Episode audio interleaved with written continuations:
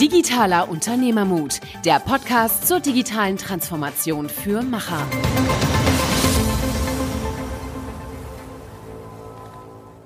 Hallo und herzlich willkommen zu einer neuen Folge Digitaler Unternehmermut. Heute ist Michael nicht dabei, nur Niklas und ich habe die Ehre, Lasse Reingans als Gast heute dabei zu haben. Er ist der CEO von seiner eigenen Beratung Agentur im Internet Digitalisierungsbereich, Reingans Digital Enabler und er ist sehr bekannt und sehr stark in den Medien zurzeit, weil er als erster in Deutschland den 5-Stunden-Arbeitstag eingeführt hat bei seinem Unternehmen. Und er wurde unter anderem damit äh, mit dem New Work Award von Xing ausgezeichnet. Wie ich finde, sehr passend. Er ist wirklich ein Vorreiter, was ähm, das Denken zu neuen Arbeit angeht. Und es ist sehr spannend zu erfahren, wie sie sich als Team organisieren müssen, damit dieser Fünf-Stunden-Tag funktioniert. Da hat jeder wirklich eine Verantwortung gegenüber der anderen, damit das funktionieren kann. Darüber hinaus unterhalten wir uns auch allgemein über die Digitalisierung.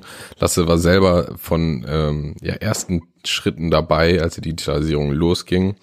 Also hat da auch einige spannende Insights. Und für mich eigentlich das Schönste an dem Gespräch ist, dass wir wirklich über die Sinnhaftigkeit von Arbeit reden. Um nochmal auf den Fünf-Stunden-Tag zurückzukommen, das ist jetzt nicht nur eine Marketing- äh, oder eine Mitarbeiterbindungsmethodik, äh, sondern Lasse ist der festen Überzeugung, dass man in den fünf Stunden wirklich bessere, produktivere Arbeit leisten kann als in acht. Und das fand ich sehr bemerkenswert. Also seid gespannt und ich denke, der eine oder andere wird auch einen neuen Impuls mitnehmen, wie er vielleicht seinen eigenen Arbeitsalltag umstellen will. Hallo und herzlich willkommen zu einer neuen Folge Digitaler Unternehmermut mit heute nur mit Niklas. Michael ist leider verhindert und ich habe die Ehre, heute mit Lasse Reingans zu sprechen. Hallo. Hi, Niklas. Ja, sehr schön, dass es geklappt hat. Ich glaube, äh, in den letzten Wochen hast du auf jeden Fall einige Anfragen bekommen. Ihr habt ja oder als Firma den New Work Award gewonnen. Das ist auf jeden Fall erstmal an dieser Stelle wollte ich herzlichen Glückwunsch sagen. Vielen Dank. Äh, eine, eine große Auszeichnung, würde ich mal sagen, ähm, für, für euch. Und Absolut. da wollte ich nämlich jetzt direkt, direkt mal reinspringen. Ähm, Fünf-Stunden-Tag. Ist das was, was auf jeden Fall machbar ist, auch für den Chef, oder ist das was, was auf quasi ein Stück weit äh, dem Rücken von einzelnen Leuten ausgetragen werden muss? Ja, gute Frage. Also du erwischt mich da gerade auf einem guten Fuß. Meine Tage sind nämlich wirklich lang gerade. Ähm, das heißt, irgendwer muss manchmal vielleicht in bestimmten Situationen doch dann mehr ab, naja, mehr arbeiten als der Rest. Aber grundsätzlich bin ich überzeugt davon, dass der Fünf-Stunden-Tag funktioniert, auch für den Chef. Ich entschuldige mich selber vor mir selbst, ähm, häufig damit, dass natürlich so Themen wie jetzt gerade der Presserummel, du hast es gerade angesprochen, das ist natürlich irgendwie eine Aufgabe, die liegt mehrheitlich bei mir. Auch wenn meine Kollegen da schon echt gut, auch gute Ansprechpartner sind sowieso, aber es sind doch häufig Fragen, die irgendwie ich beantworten soll. Das heißt, das nehme ich so wie heute auch die Aufnahme, nehme ich äh, damit in meinen Nachmittag, das verlängert meinen Tag persönlich und der Fünf-Stunden-Tag klappt natürlich auch nicht immer für jeden. Ist ja nicht so, dass wir irgendwie zaubern könnten und dann alles Unvorhergesehene immer bis 13 Uhr schaffen. Das ist nicht so. Aber das Ziel ist klar. Ich freue mich auch immer, wenn jeder hier Fünf-Stunden-Tage schafft. Und das soll auch die Regel sein. Es gibt aber immer mal wieder kleine, kleine Probleme, die dazwischen kommen. Da hat man mal einen Sechs-Stunden-Tag oder auch mal einen Sieben-Stunden-Tag. Aber das soll bitte nicht einreißen. Und wir sind da auch immer erpicht und haben eine Arbeitsgruppe einberufen, die sich darum kümmert, genau zu prüfen, warum war das notwendig, was ist da passiert, wie können wir in Zukunft vermeiden, dass das passiert und dass einfach hier jeder grundsätzlich einen Fünf-Stunden-Tag erreichen kann. Mhm. Ja, ich meine, äh, letztendlich ist es ja so, selbst wenn man vielleicht einen regulären Acht-Stunden-Tag hat, kennt man ja selber, dass man vielleicht selbst in den acht Stunden nicht alles schafft und mal noch eine Stunde dranhängt. Also ich denke mal, ähm, die Zielrichtung ist ja auch definitiv klar, dass es mhm. mit dem Fünf-Stunden-Tag einfach darum geht, signifikant ähm, vielleicht die Arbeitszeit ja zu nicht, eigentlich ist es ja nicht nur zu reduzieren, sondern wahrscheinlich auch zu, zu komprimieren und kondensieren. Ja. Also auch in der Zeit selber möglichst produktiv zu arbeiten. Und das fand ich halt wirklich ähm, ja sehr faszinierend, als ich mich jetzt ein bisschen intensiver mit dem Ansatz äh, beschäftigt hatte, dass ja wirklich der Ansatz ist zu sagen, wir machen fünf Stunden Arbeitszeit, die aber sehr fokussiert und wahrscheinlich auch sehr organisiert und schaffen mhm. letztendlich einen ja, gleichwertigen Output in derselben oder in weniger Zeit. Ähm, genau, das, das ist auch, ja, ja. Ähm, das ist nämlich auch genau das. Also wir müssen natürlich das Gleiche schaffen wie in acht Stunden, das heißt 40 äh, Prozent Produktivitätssteigerung irgendwie erreichen. Ähm, und das kann man halt, das kriegt man nicht geschenkt. Das ist echt ein Knochenjob. Das ist mir auch in den letzten anderthalb Jahren klar geworden, auch wenn ich selber eher so zu den schnelleren äh, gehöre, habe ich anfangs gedacht, ach klar, jetzt schaffen wir das schon mit irgendwie drei Stunden einsparen. Äh, ich habe dann gemerkt, was dazu alles gehört. Da gibt es verschiedenste Facetten. Ne? Und es ist auf jeden Fall so, dass jeder Einzelne im Team selbst hoch motiviert sein muss, zum einen, äh, ein großes Maß an Selbstdisziplin und Selbstorganisation mitbringen muss. Äh, und dann kommt man irgendwann vielleicht dahin, dass es halt klappen kann, dass man wirklich den gleichen Output schafft. Wenn man jetzt so überlegt, drei Stunden weniger, das ist, das ist eine immense Zeit. Und du hast selber gerade gesagt, im, im Acht-Stunden-Tag muss man auch ab und zu mal eine Stunde ranhängen. Ähm, das ist ja auch das, ich glaube, das ist auch der Grund, warum das so eingeschlagen ist medial, weil natürlich vor allem im Agenturgeschäft es irgendwie total absurd klingt, dass man seine produktive Arbeit in fünf Stunden schaffen könnte, wo es doch irgendwie eher die Regel ist, dass alle acht, neun, zehn, elf, zwölf Stunden arbeiten. Und ähm, genau, du hast es nämlich gesagt, ganz viel Organisation muss dazugehören, aber auch noch so ganz viele andere Facetten. Und erstmal sollte man darüber sprechen, was ist denn in so einem acht-Stunden-Tag eigentlich alles auf der Tagesordnung? Und da glaube ich, dass man grundsätzlich ähm, nicht von so einer Differenz von drei Stunden spricht, zum, wenn man von fünf und acht Stunden Tagen spricht, sondern eigentlich mal guckt, okay, was haben wir denn alles? Wir haben, wie man kommt an, man quatscht kurz an der Kaffeemaschine morgens, man erzählt kurz, was gestern war oder was am Wochenende passiert ist, dann hat man das Mittagstief, dann hat man, und das ist ein ganz wesentlicher Punkt, komische Prozesse, die nur so sind, weil sie es schon immer so waren. Das heißt Meetings, die einfach viel zu lange geplant werden, damit jeder noch schön Smalltalk halten kann und auch falsche Leute dabei sind. Wir haben schlechte Kommunikationsprozesse, wir haben die falschen oder die mittelmäßig genutzten Tools. Wir haben einfach an so vielen Stellen so viel Zeit, die wir gewinnen könnten, wenn man da wirklich mal ehrlich mit sich und der Organisation umgeht. Und ich glaube, tatsächlich, wenn man jetzt alleine so diese ganzen Zeitfresser und schlechten Prozesse nimmt, dann ist man schon auf einem guten Weg, dahin zu kommen, dass man nicht mehr acht Stunden arbeiten müsste, sondern einfach nur, keine Ahnung, ein, zwei Stunden weniger. Es zeigen ja auch Studien gerade, dass es gab so eine Studie, die kam vom halben Jahr raus, die ist dann auch ein bisschen äh, durch die, durch die Welt gegangen. Da hat eine britische Firma 2000 Arbeitnehmer befragt, wie denn ihr Tagesablauf ist. Also die haben Evaluationsbogen, glaube ich, genutzt dafür und haben festgestellt, dass am Ende des Tages produktiv die Arbeitszeit eher bei 2,38 Stunden am Tag liegt. Mhm. Bei, bei ganz regulären 40-Stunden-Wochen. Ähm, ich glaube nicht daran, dass das wirklich so ein Dilemma ist und dass es so wirklich so furchtbar ist, aber ich glaube daran, dass auf jeden Fall nicht mal fünf Stunden in der heutigen Zeit mit den heutigen Belastungen im Job und im Privaten, dass nicht mal fünf Stunden konzentriert und produktiv gearbeitet werden kann. Ja, definitiv. Also ähm, ich weiß nicht, ob dir das Buch äh, Deep Work was sagt. Von Cal Newport, klar. Genau, genau. äh, da gibt's ja auch, also ich meine, da ist ja dann nochmal eine Unterscheidung, jetzt produktive Arbeitszeit oder wirklich diese super intensive äh, mhm. Arbeitszeit. Und er sagt ja selber, dass wirklich selbst super gelernte und ähm, sehr gut arbeitende Menschen wirklich nur so drei bis vier Stunden von dieser sehr produktiven Deep Work äh, Zeit hinbekommen. Mhm. Und das mhm. fand ich halt, also das merkt man ja selber auch, dass man nicht acht Stunden am Stück äh, wirklich super bei 100 Prozent Leistungsfähigkeit arbeiten kann. Also das Absolut. Und deswegen glaube ich auch, ich würde auch gar nicht den Acht-Stunden-Tag als solchen jetzt mal per se verteufeln. Und ich glaube auch die Leute, die Acht-Stunden-Tage haben, das ist ja erstmal die Regel, die kommt ja irgendwo her. Ich meine, die kommt grundsätzlich von dem Dreischichtsbetrieb aus 24 äh, durch 3 gleich 8 Zeiten. Ähm, ich glaube, in acht Stunden ist es total notwendig in den meisten Jobs, dass du diese ganzen kleinen Pausen, und zu einer Pause zähle ich jetzt mal den Plausch an der Kaffeemaschine und ich zähle auch mal ein Meeting, wo man schön äh, solitär spielen kann, oder auch mal der Blick auf Facebook, auf Twitter, auf Nachrichtenseiten und so weiter. Ich glaube, der ist notwendig, weil natürlich keiner die ganze Zeit sich ähm, entsprechend konzentrieren kann und abliefern kann. Was mhm. Cal Newport aber auch erzählt, und das finde ich auch besonders spannend, und das kennt auch jeder, und dazu gibt es auch unzählige Studien, ist das Thema Attention Residue. Der schreibt ja, dass wenn man aus diesem Fluss von einem konzentrierten Arbeitsprozess rausgerissen wird, braucht man statistisch ungefähr eine Viertelstunde, um wieder reinzukommen. Das heißt, ja. an der Stelle muss man gucken, und da beraten wir natürlich auch mittlerweile Unternehmen, wie laufen denn so die Prozesse ab? Wie sind die Teamzusammenarbeitsprozesse? Wie an welchen Stellen reißt man sich einfach ständig raus? Und das fängt an mit diesen Zeitfressern wie irgendwelche Push-Notifications oder E-Mails, die ständig reinprasseln. Ähm, und da fällt es vielen zunehmend schwerer, mit den ganzen unzähligen Kanälen der Kommunikation, die wir ja haben, äh, an einem Stück konzentrierte Arbeit abzuliefern. Mhm. Ja, bevor wir gleich, vielleicht gleich mal ein bisschen tiefer reingehen, wie ihr das wirklich bei euch umsetzt von der Methodik her. Ähm, wie kam jetzt so ein bisschen, weil du hast es ja so ein bisschen gesagt, diese Zeitfresser oder hier mal das Pläuschen.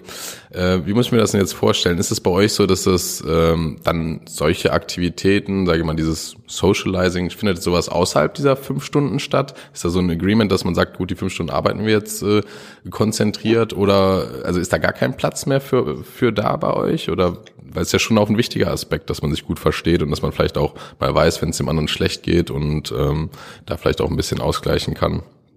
Ja, du hast jetzt eine Sache gesagt, ist da ein Agreement da? Und ich glaube, darum geht's auch ein bisschen bei uns. Also wir haben die Vereinbarung, dass es, also wir haben alle zusammen uns darauf verständigt und das vereinbart, dass es doch schön wäre, wenn wir um ein Uhr Feierabend hätten. Durch dieses Agreement, was jeder dann mit sich gegenseitig auch schließt, ähm, weiß auch jeder, dass er da auch mitverantwortlich für ist. Und das heißt, in diesen fünf Stunden von acht bis eins, wo hier diese Arbeitszeit eben geleistet wird, da nimmt man sich ein Stück weit zurück mit diesen kleinen Gesprächen, wo man die Kollegen ablenkt, weil jeder möchte, dass der andere um ein Uhr Feierabend haben könnte. Mhm. Das heißt, es gibt eben ein, Verständnis, dass wir hier wirklich konzentriert und in Ruhe und mit, mit einem hohen Grad an Selbstdisziplin eben arbeiten. Das hat aber genau die Folge, die du beschreibst. Natürlich hat das Auswirkungen auf eine Kultur und eine Kultur entwickelt sich natürlich aus dem Miteinander der Menschen, die da arbeiten. Wir sind ja hier keine Maschinen. Ne? Wir mögen unseren Job, wir mögen unsere Kollegen, wir wollen auch Spaß haben und Freude haben bei der Arbeit. Und das ist aber ein Teil, der kommt auf jeden Fall zu kurz. Es ist jetzt nicht so, dass wir natürlich gar nicht lachen oder dass wir hier gar kein Pläuschen haben und wir trinken auch Kaffee oder irgendwelche Limos oder keine Ahnung was. Und natürlich, wenn man auf die Kaffeemaschine wartet, dann wird auch ein kleiner Plausch möglich sein. Wir müssen nur uns alle sensibilisieren, wie hoch der Preis ist, den wir dafür bezahlen, in Form von Zeit oder Verlängerung des Arbeitstages. Das heißt, klar kann man kurz quatschen, macht man auch, logisch. Und man kann sich vielleicht auch mal gerade ein Brötchen holen zwischendurch, wenn man gerade ein Brötchen braucht. Aber grundsätzlich ist das wirklich auf ein Minimum reduziert. Und ist es genauso, wie du sagst, das wird dann meistens in, in dem Feierabend nachgeholt. Also die haben, die Kollegen kamen mit der Idee um die Ecke, wir haben diesen Kochclub freitags, da kocht einer oder kochen zwei für den Rest des Teams und dann wird hier Freitag um 13 Uhr gegessen gemeinsam und dann kann es auch vorkommen, dass man hier ein, zwei, drei, vier, fünf Stunden sitzt und mhm. irgendwer dann auch mal ein Bier holt und dann quatscht man einfach über Gott und die Welt, aber nicht über den Job. Und das ist eine Sache, äh, das freut mich an der Stelle, das zu sehen, dass das eine intrinsisch motivierte, naja, äh, Eventplanung gegeben hat, bei der ich nichts zu tun hatte und nichts angeordnet habe oder sonst was. Und diese diese kleinen Events, die passieren häufiger. Also es ist jetzt nicht nur Freitag so, aber Freitag ist es halt eine größere Runde, sondern die Kollegen verabreden sich zu allen möglichen Aktivitäten auch außerhalb der Arbeitszeit, weil die auch einfach die Zeit haben. Die haben nämlich jeden Tag einfach ab 13 Uhr im Regelfall, vielleicht ja mal 14, aber grundsätzlich wesentlich früher als sonst, Feierabend. Und das kann eben dafür genutzt werden, dass man mal gemeinsam essen geht, dass man in den Wald geht, dass man gemeinsam Sport macht, dass man irgendwelche Ideen entwickelt, die man dann in die Freizeit mit reinnimmt. Hm. Ja, und klar, das ist, also das ist, das, ja, ja, Entschuldigung, erzähl ja, du mal. Ich will jetzt, ich halte ganz schön viele Monologe, ich merke schon. Alles gut. Ich wollte da nur mal einhaken, weil ich finde es ja dann wirklich auch ähm, ja, das ist ja dann eine, eine freiwillige Entscheidung, ne, zu sagen, ich muss jetzt eigentlich nicht mehr hier in Anführungsstrichen nur die Zeit absitzen auf der Arbeit und verschöne mir das mal mit einem, mit einem kleinen Pläuschen, sondern ich bin eigentlich fertig und ich kann, ich, ich entscheide mich aber freiwillig jetzt mit meinem Kollegen beispielsweise noch was zu essen, weil ich da wirklich Lust drauf habe. Ne? Absolut, ja, ja, das ist und das hat, das gibt dem Ganzen auch eine ganz andere Qualität. Also zwischen Tür und Angel vielleicht beim Job, wenn du noch nicht fertig bist, schnell in einer halben Stunde dein Essen reinzuwerfen. Mhm. Ne? Aber ähm, du hast jetzt selber trotzdem gesagt, dass es durchaus vielleicht manchmal zu kurz kommen kann. Hast du das Gefühl, ähm, ich weiß nicht, du hast ja bestimmt auch schon andere Arbeitsumfelder ähm, mitbekommen, merkt man da einen Unterschied, äh, wie, wie zusammengearbeitet wird und auch wie sensibel vielleicht miteinander umgegangen wird? So in, in, innerhalb dieser fünf Stunden, meinst du? Genau, genau. Ähm, also wir haben direkt am Anfang haben wir uns gegenseitig so ein bisschen, naja, also wir, wir hatten so, so Kommunikationstraining so ein Stück weit, ne? Und wir haben auch hier so ein paar Workshops gemacht mit externen Supervisoren und so weiter, ähm, um da darauf hinzuarbeiten, dass die Kommunikation auch verbessert wird. Ne? Das ist jetzt mal, das geht jetzt auch ein bisschen tief rein, was wir da so tun, aber mhm. wir hatten ja auch eine Profiling der Kollegen, um den einen oder anderen darauf hinzuweisen und zu sensibilisieren, dass es, dass es ähm, verschiedene Typen gibt von Menschen. Ne? Manche sind unter Stress extrem nervös und ganz, ganz furchtbar zu ertragen, aber manche werden auch extrem ruhig und sind hoch konzentriert. Das heißt, erstmal nur eine Sensibilisierung von meinem noch recht jungen Team, dass es eben verschiedene Typen gibt und dass diese Typen anders kommunizieren und dass mit denen anders kommuniziert werden muss. Das heißt, was ich gerade so erlebe und auch erlebt habe, ist, dass auch in, während der Arbeitszeit sehr fokus, also erstmal sehr leise, aber sehr zielgerichtet und fokussiert auch kommuniziert wird. Und das haben wir übrigens auch begleiten lassen von Unis. Und das färbt auch übrigens auf das Privatleben ab, dass die Leute hier, die gerade für mich arbeiten, dass die das extrem dann verinnerlichen, sehr klar, also mit einer sehr hohen Zielklarheit, ihre Aufgaben und ihre Kommunikation zu begegnen und begehen, äh, aber auch im Nachgang im Privaten durchaus auch davon merken, dass sie da auch ein bisschen klarer strukturiert oder organisiert sind. Mhm. Okay, ähm, also ich finde es auf jeden Fall sehr spannend, da jetzt auch mal so ein bisschen, bisschen tiefer einzusteigen. Ähm, wie, wie organisiert ihr euch? Ist es so, dass ihr quasi, äh, macht ihr sowas wie Stand-ups, dass ihr euch morgens einmal austauscht und dann schaut, dass jeder möglichst produktiv arbeiten kann? Ähm, macht ihr überhaupt noch Meetings? Ähm, wie, wie muss man sich so einen typischen Alltag oder einen typischen Arbeitstag vorstellen? Ja, also es gibt so ein paar Regeln, die haben wir auch gemeinsam definiert. Die werden aber auch nicht ganz klar nach, also die werden nachgehalten, klar, aber die werden nicht kontrolliert. Ne? Also wir, wir sind hier kein Kontrollladen. Das ist eher so eine, also meine Sichtweise ist eher, dass man, äh, also ich, ich gehe davon aus, dass die Kollegen eine große äh, Lust und Motivation haben, hier den besten Job ihres Lebens zu machen. Einfach, dass die morgens aufstehen und sagen, ja, heute wird's richtig gut. Ähm, diese Regeln sind ja im, sind mehr oder weniger demokratisch im Gespräch entstanden. Und die werden auch immer wieder evaluiert und neu irgendwie geschrieben, ne? weil wir manchmal merken, dass manche Regeln vielleicht keinen Sinn mehr machen. Ähm, wir fangen eigentlich damit an, also gemäß Regelwerk, aber das weiß ich jetzt auch nicht, ob es jeder so macht, aber morgens fängt man hier um 8 Uhr an und prüft erstmal, was habe ich für E-Mails bekommen, was, und dann werden die erstmal priorisiert. Was ist davon wirklich wichtig, was ist vielleicht dringend, äh, wie muss ich mit welchen E-Mails umgehen. Ähm, das gleiche passiert übrigens danach erst wieder gegen halb eins und die Zeit dazwischen sind E-Mail-Programme aus, weil dazwischen wird halt hochkonzentriert gearbeitet. Es sei denn, dein Job hier ist vielleicht äh, Support und dann liest du natürlich deine E-Mails, weil das dein Alltag ist. Aber grundsätzlich, wenn ich jetzt in der Entwicklung oder Kreation bin oder in der Beratung bin, dann ist dazwischen eigentlich die Regel, wir checken hier morgens und wir checken um, um halb eins nochmal die E-Mails, damit wir nicht ständig genau dieses Thema Attention Residue haben und einfach mal konzentriert am Stück an klar priorisierten Dingen arbeiten können. Äh, nach den E-Mails gibt es ein Stand-up, weil dann jeder weiß, was heute ansteht. Und das Stand-up äh, leitet hier die Projektleitung und dann wird einfach ganz kurz und knackig diskutiert, was passiert hier bei wem, wo kann jemand Hilfe gebrauchen, wo ist jemand vielleicht Experte und wie kann man da das bestmögliche Output generieren oder wo sind die Leute mit den sinnvollsten Kompetenzen an der richtigen Stelle eingesetzt. Ähm, und danach ist ja eigentlich eine sehr stille Atmosphäre. Also dann gibt es hier ganz klare Aufgaben. Die Aufgaben werden jede Woche Freitag für die kommende Woche definiert. Das macht die Projektleitung, die plant das ein, die diskutiert die Aufwände und die Möglichkeiten mit den jeweiligen Leuten, die dafür eingeplant sind. So dass es alles eine sehr klare Struktur hat und eigentlich jeder Freitag nach Hause und ins Wochenende geht und weiß, was ihn die nächste Woche laut Plan erwartet und wo er am Ende der Woche stehen muss. Mhm. Und dann, dann gibt's einen Zwischenstand-up am Mittwoch, äh, in dem nochmal kurz evaluiert wird, okay, wo stehen wir jetzt? Was ist gerade Phase? Und wo muss man vielleicht nochmal anpassen oder wo muss man, wo braucht jemand Hilfe? Und das Gleiche gibt's auch täglich immer nach Feierabend haben wir ein Board, wo jeder, ähm, na, wo jeder einfach mit einer Farbe signalisieren kann, wo heute irgendwie Schwierigkeiten waren. Und so dass dann einfach sichtbar wird, wo vielleicht auch schon so unterwöchig, also untertags, äh, vielleicht schon jemand genau kurz mal Feedback braucht von jemandem anders. Mhm. Also finde ich jetzt erstmal schon mal bemerkenswert, weil letztendlich, wenn ich es jetzt richtig verstanden habe, ist es ja wirklich so, dass ihr vier bis viereinhalb Stunden von diesen fünf Stunden quasi E-Mail ausschaltet ja. und äh, sagt so, nee, das ist, äh, jetzt fokussieren wir uns. Äh, nutzt ihr denn dennoch dann für die interne Kommunikation? Du hast gerade eben ja schon mal erwähnt, dass, äh, dass du, dass ihr Chat nutzt. Ähm, mhm. Ist das dann so, dass ihr euch quasi extern abschottet, aber intern noch für Kommunikation zur Verfügung steht? Oder ist das auch intern das, limitiert? Äh, das ist extrem reglementiert sogar, ähm, beziehungsweise auch limitiert. Also wie gesagt, die Regeln, die werden jetzt, es kriegt ja keiner einen Schlag auf die Finger, wenn er plötzlich chattet. Also wir haben ein internes Tool, das ist ähnlich wie Slack, also so ein Derivat, was aber auf eigenen Servern läuft, genau wegen Datenschutzthemen. Ähm, das wird aber wirklich sehr wenig genutzt. Also das einfach, weil wir gemerkt haben, zu Beginn hatten, hatten wir noch Slack damals und da haben wir einfach gemerkt, wie viel Zeit da unnötig vertrödelt wird durch die ständige Hin- und Her-Chatterei Einmal das und wie viel Missverständnisse als Folge von Chats passieren, wo ein kleines, ganz kurzes Face-to-Face-Meeting oder Gespräch viel zielführender gewesen wäre.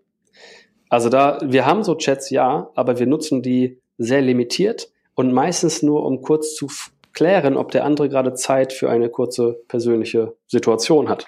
Und das ist auch eine Sache, wir wollen halt die anderen Menschen hier, die anderen Kollegen nicht immer aus ihrer Arbeit reißen. Und so ein Chat haben halt auch viele zwischen acht und eins einfach aus und machen vielleicht zwischendurch mal, wenn sie sich gerade einen Kaffee geholt haben, einmal den Chat an, um zu prüfen, ob jemand gerade irgendwie was brauchte. Bevor die aber rausgerissen werden aus, ihrer, aus irgendeiner konzentrierter Prozessarbeit. Mhm. Ähm, jetzt äh, gut, wenn ihr eher auf Face-to-Face -face da, sage ich mal, setzt, ähm, ist es dann schon so, dass ihr in der Zeit äh, auch mal sagt, gut, jetzt muss ich mal eben eine Information wissen, dann frage ich denjenigen oder versuche, ne, ihn natürlich vielleicht nicht zu stören, frag's per Chat an. Mhm. Kann es dann nicht manchmal dazu führen, dass Leute so ein Stück weit blockiert sind oder ist es dann eher durch diese gute Planung voraus, dass ich das, ähm, sag ich jetzt mal, durch die Stand-ups und durch die Wochenplanung vorausschaue, wann ich was von jemandem brauche? Ja, das ist auf jeden Fall der Plan. Ne? Das ist der Plan, der natürlich nicht funktioniert. Das kennt wahrscheinlich auch jeder, der jetzt zuhört. Dass natürlich eine Planung immer so toll ist, wie sie eben ist, aber dann plötzlich Unvorhergesehenes passiert, da brauchst du dann Info. Und es wird jetzt auch keiner hier gesteinigt, wenn er dann irgendwie mal doch zu jemandem geht. Weil das Worst-Case-Szenario ist ja, jemand kann nicht mehr arbeiten, weil er mhm. auf eine Antwort von jemandem anderes wartet. Und an den Stellen, ja, da muss kurz, da, da muss man den anderen dann auch eventuell mal rausreißen können. Ähm, das ist auch das, wir haben ja, also es gibt ja dieses Buch von Stephen Arstol, The Five-Hour Workday. Das hatte ich mir damals irgendwann auch mal durchgelesen. Das hat mich auch ziemlich inspiriert und deswegen habe ich mich auch irgendwann entschieden, das selber halt durchzuführen. Der hat gesagt, warum man diese klare Zeit hat, die wir jetzt hier auch leben, ist, damit man die Latenzen vermeiden kann, die auftreten, wenn man nicht sofort Feedback kriegen kann. Das heißt, wenn irgendwo der Prozess stockt, braucht man den Kollegen, zu dem man gehen kann, der dann direkt Antwort liefern kann. So, mhm. und das ist eine Sache, ähm, wir haben halt, also wir, wir, wir versuchen das nicht zu haben, dass man sich nicht gegenseitig braucht. Und wir haben auch dieses, kannst du mal eben dies und jenes tun, haben wir eigentlich auch so reglementiert, wenn das möglich ist, dass man das nicht macht, sondern dieses kannst du mal eben an dem nächsten Tag erst passiert. Dass man eben nicht sagt, du, ich habe hier mal eine Frage, können wir eine halbe Stunde dazu telefonieren oder sprechen oder uns irgendwo hinsetzen, sondern eher, äh, können wir morgen uns so und so hinsetzen um das zu klären, damit es halt nicht dich in dem Tag, den du morgens ja selber gut planst und priorisierst, damit dir da nicht komplett alles auseinanderreißt. Mhm. Ähm, eine Sache, die ich mich jetzt gefragt habe, ist es ja schon so, sag mal, wenn man auch über Kreation und Kreativprozesse redet, dass es ja durchaus in einem, ähm, sag mal, in einem gemeinsamen, einfach bestes Beispiel so Brainstorming oder da gibt's ja die verschiedensten ähm, Techniken, auch viel mit, ähm, sag mal, was man klassisch kennt, so aus dem Agilen mit Post-its zu arbeiten, zusammen mhm. zu, seine Gedanken zu werfen. Macht ihr sowas auch oder macht ihr überhaupt Meetings? Ähm, wie, wie kommt ihr quasi zu so diesen kreativen Flüssen, die vielleicht auch mhm. Interaktion äh, ja, benötigen? Dieses, also das ist ja auch unser Job. Ne? Also wir müssen auch kreative Lösungen liefern. Und wenn man dann eben irgendwelche Ideation-Workshops hat oder Innovationsworkshops, dann ist eben genau das der Tag. Dann ist, also dann sitzt man gemeinsam da und macht irgendwelche Dinge, damit man am Ende Prototypen oder Ideen für Prototypen oder einfach Klarheit über bestimmte Themen hat oder eben Innovationen vielleicht entwickeln kann. Und dann ist das halt einfach ein Meeting, aber das ist dann auch der Job des Tages. Dann brauchst du ja nicht die ganzen anderen Prozesse. Das würde ich eher so ein bisschen ausklammern, ne? weil das ist ja, das, was ich gerade beschrieben habe, zielt ja eher so auf Projektgeschäft ab, was du planen kannst, ne? wo du deine Kompetenz einbringst und vielleicht Software schreibst oder Dinge konzipierst und so weiter und so fort, wo du mit dir alleine und deinem Kopf Lösungen findest. In so einem Workshop-Kontext, das gibt's natürlich, aber dann ist ja das auch genau der Job des Tages, an dem du dann eben arbeiten musst. Mhm. Also ist es dann auch wieder eher eine gute Planung, dass man dann auch sagt, jetzt nehme ich mir dezidiert Zeit dafür, diesen Workshop durchzuführen und bin dann auch wieder voll und ganz da und nicht eben irgendwie noch zwischendurch am, am Laptop oder an E-Mails genau. dran, sondern bin ja, dann voll. Ist, das ist ein guter Punkt. Ich meine, das ist ja Common Sense irgendwie, ne? dass wenn wir hier ein Meeting haben, da wird keiner mit seinem Laptop irgendwie nebenbei E-Mails tippen. Dann hat er offensichtlich in dem Meeting nichts verloren. Das mhm. ist, ne, also das ist wirklich so, in so Workshops ja genauso. Und übrigens, so ein Workshop ist ja jetzt mal eine gute, ein gutes Gedankenspiel. Wenn ihr Workshops macht oder wenn jetzt irgendwelche Zuhörer mal in Workshops waren, nach vier Stunden, maximal fünf, kommt auch nichts mehr bei rum. Dann ist nämlich die Birne aus. Dann ist die Energie verbraucht und dann kann man da auch nicht mehr Qualität oder mehr Output liefern, nur weil man da auch drei weitere Stunden sitzt. Also ich, also ich, das ist meine Vermutung, weil ich das in 20 Jahren sehr häufig genauso erlebt habe. Deswegen bei uns sind Workshops ohnehin nur vier Stunden lang, vielleicht mal fünf, auch unabhängig vom Fünf-Stunden-Tag. Die waren auch früher schon nicht länger. Einfach weil dann nichts mehr bei rauskommt. Wenn man intensiv die ganze Zeit so viel Kopfarbeit und Komplexität in einem Workshop verwalten muss im Hirn, dann ähm, muss nach fünf Stunden einfach auch Schluss sein, weil da kommt nichts mehr.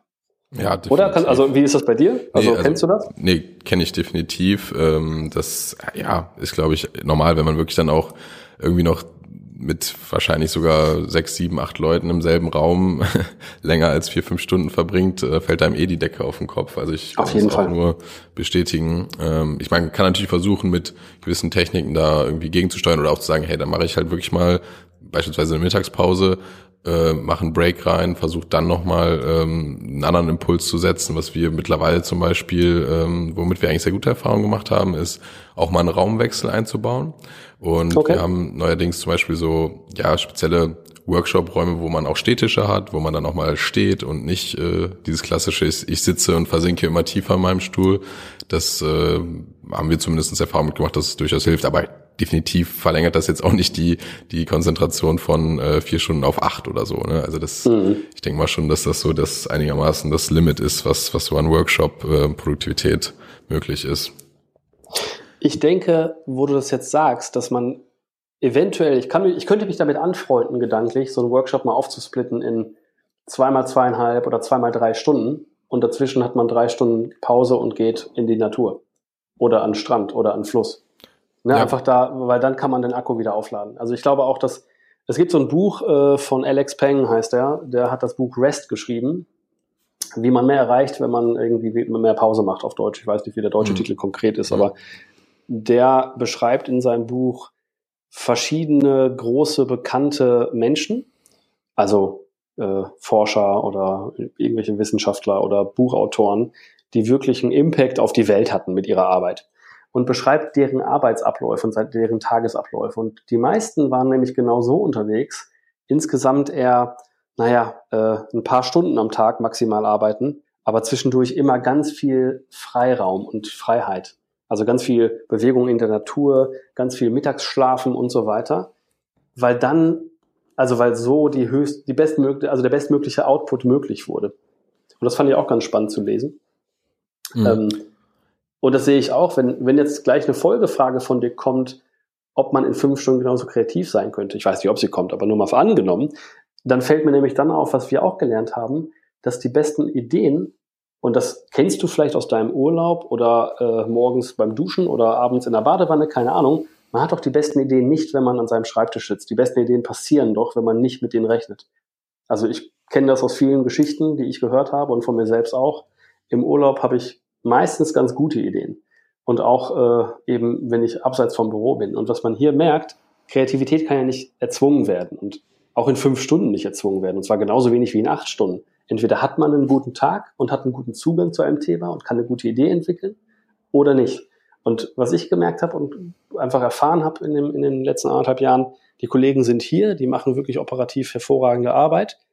Und manche kreative Prozesse, die passieren eben zufällig dann, wenn die draußen gerade mit dem Mountainbike im Wald sind. Da denken die dann drüber nach, dann setzen sie sich abends nochmal hin, skizzieren sich das, damit sie nichts vergessen und kommen am nächsten Tag morgens hier hin, sind voller Tatendrang und voller Energie, befruchten das ganze Team damit und haben einfach eine Idee, die, sonst, die sie sonst wahrscheinlich nicht gehabt hätten, weil sie den ganzen Tag im Büro sitzen. Mhm.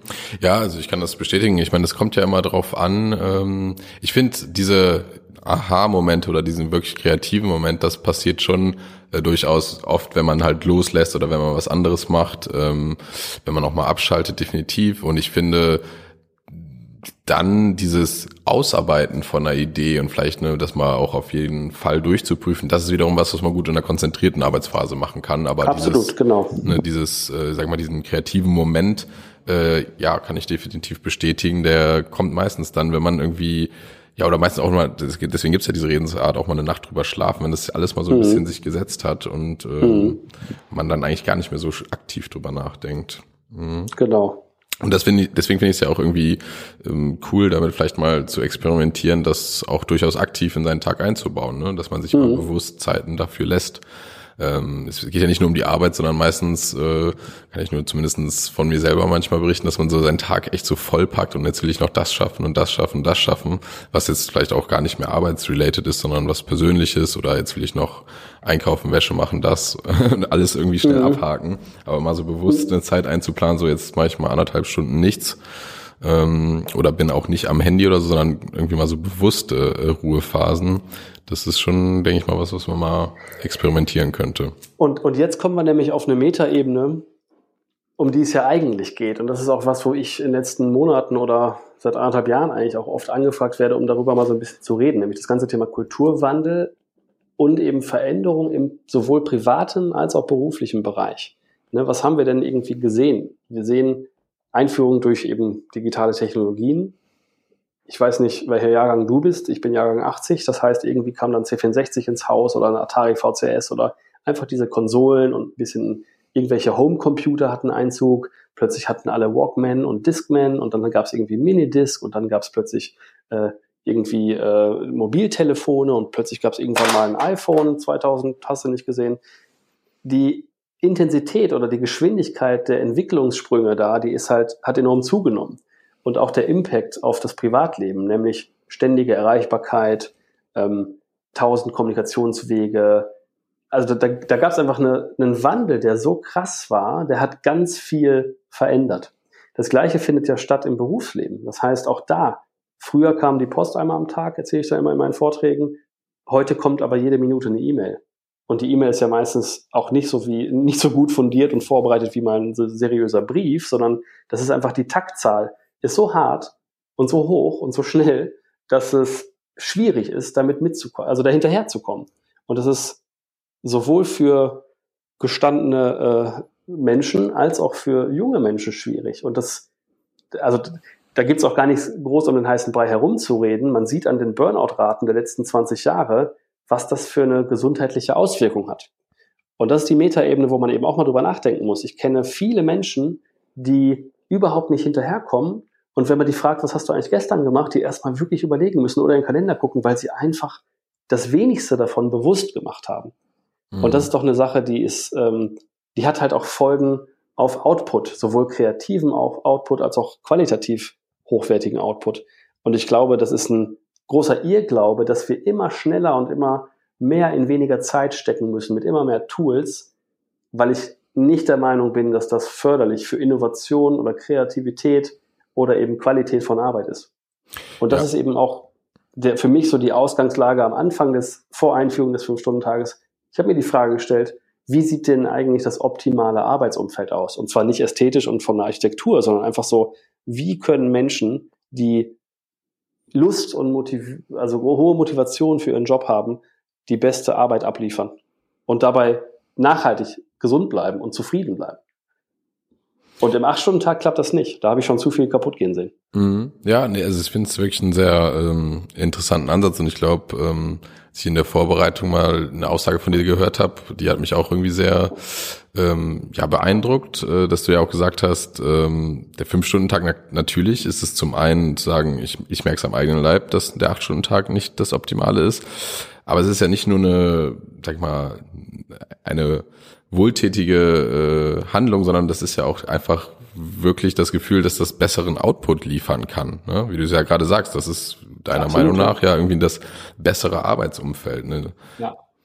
Das finde ich halt. Ja, und dann, ich meine, da kommt halt diese Studie von dieser, von diesem, von dieser britischen Firma mit den 2,38 Stunden. Angenommen, es sind fünf Stunden. Das ist ja fein. Aber die haben wir hier auch. Aber wir haben durch den Wechsel von acht auf fünf einfach wie so ein Brennglas dahin geguckt, wo es weh tut, nämlich wo es ja erstmal nicht funktioniert, um dann jeden Prozess auseinanderzunehmen, zu evaluieren und anders zusammenzusetzen oder wegzuschmeißen, abzulösen. Es gibt Studien von Bitkom von 2016, wo drin, also wo erhoben wurde, dass in Deutschland 80 Prozent oder 79 sind es eigentlich, äh, der Unternehmen häufig bis sehr häufig für interne und externe Kommunikation das Faxgerät nutzen. Und da muss man sich mal überlegen, so als digital denkender Mensch, die, die faxen also Informationen von links nach rechts, die nicht automatisiert verarbeitbar sind, wo keine Aktion dran geknüpft werden kann, weil es ein doofes Fax ist. Und da denke ich mir so, okay, es gibt halt so viel da draußen in den mittelständischen und in, auch in den Großunternehmen noch anzugehen, damit man nicht unsinnige Arbeit macht, die Menschen lange in einem Zustand verhaftet, wo die eigentlich gar nicht richtig ihre menschlichen Kompetenzen äh, zum Besten geben können.